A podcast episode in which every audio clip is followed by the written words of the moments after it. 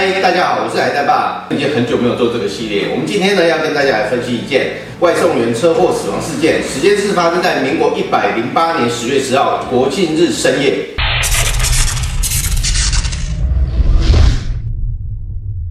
这个事件的内容呢，就是辅喷达外送员在桃园遭小货车撞击死亡。从警方所提供的资料里面呢，可以知道辅喷达外送员马姓男子，他在国庆深夜十一点半的时候，骑乘机车与曾姓男子驾驶小货车在路口呢发生了撞击。辅喷达外送员经送医之后，还是不治死亡。从新闻报道上面，保险公司于发生这个事件之后。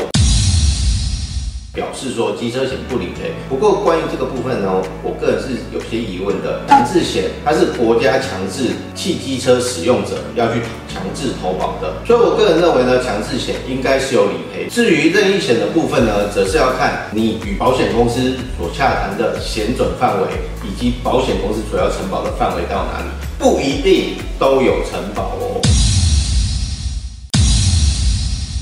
普芬达还有 Uber e a t 对他们外送的人员，到底是适用雇佣契约还是承揽契约？这两者有什么区别呢？雇佣契约着重的是指挥监督关系，所以它有适用劳动基准法；而承揽契约呢，它是承揽了一份工作，那这份工作我自己决定，我爱怎么做怎么做，我自己有决定权，所以它是不适用劳动基准法。承揽契约跟雇佣契约两者差别在哪？还有承揽契约或雇佣契约是谁要负责呢？这边有资讯来，大家。有空的时候点进去有详细的解说。是十四号早上，劳动部发了一则新闻，说要赶快强制把外送人员纳入劳动基准法。不过适用劳动基准法其实不是万能的，为什么会这样呢？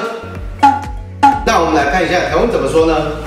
劳工保险被保险人因执行职务而致伤病审查准则第十八条，被保险人于第四条、第九条、第十条、第十六条、第十七条之规定而有下列歧视之一者，不得视为职业伤害。所以，安全驾驶是非常重要的。纵使适用劳动基准法，也是有除外的情形。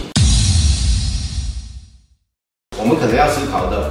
普喷达外送员如果经过劳动部说要适用劳动基准法，会不会觉得他跟派遣能力其实很像？那如果跟派遣能力很像的话，是不是美食的店家也要承担这个风险？万一他真的发生了职业灾害的话，也要共同的赔偿，甚至是说消费者所购买的成本是不是也应该要提高呢？我认为。